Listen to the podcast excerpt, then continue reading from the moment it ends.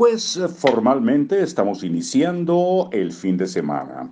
Ojalá y sea espectacular para todas y para todos. Si comienzas a guardar antes de eliminar el excedente, sufrirás un rebote. Lo sé porque lo he vivido en carne propia.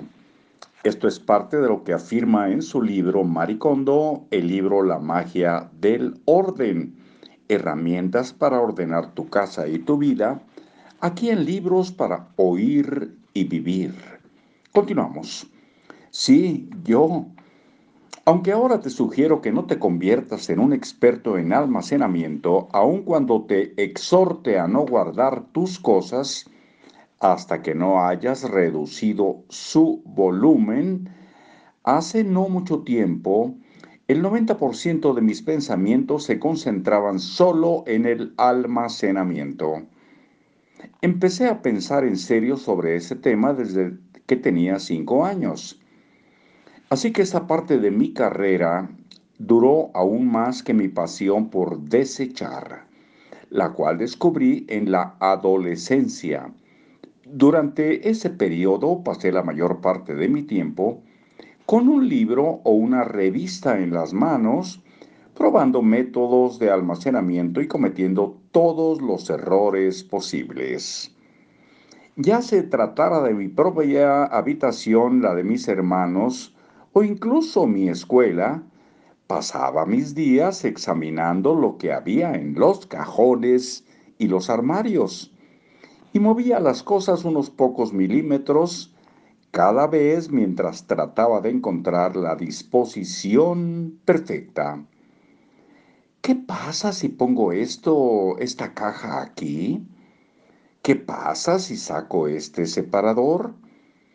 No importa dónde estuviera, yo cerraba los ojos y recolocaba el contenido de un armario o una habitación en mi mente como si se tratara de piezas de un rompecabezas.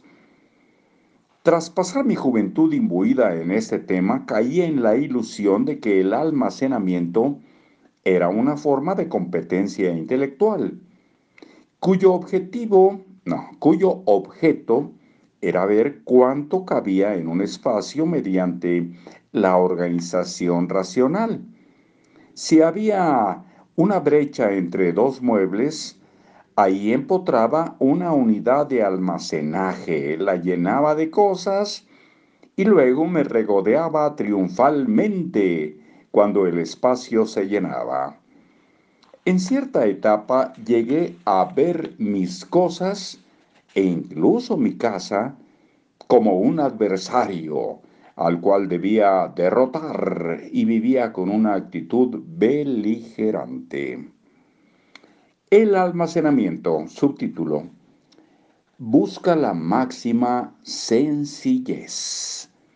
Repetimos, el almacenamiento busca la máxima sencillez. Y con este título dejamos la pausa para mañana domingo. El almacenamiento busca la máxima sencillez. Hasta muy pronto.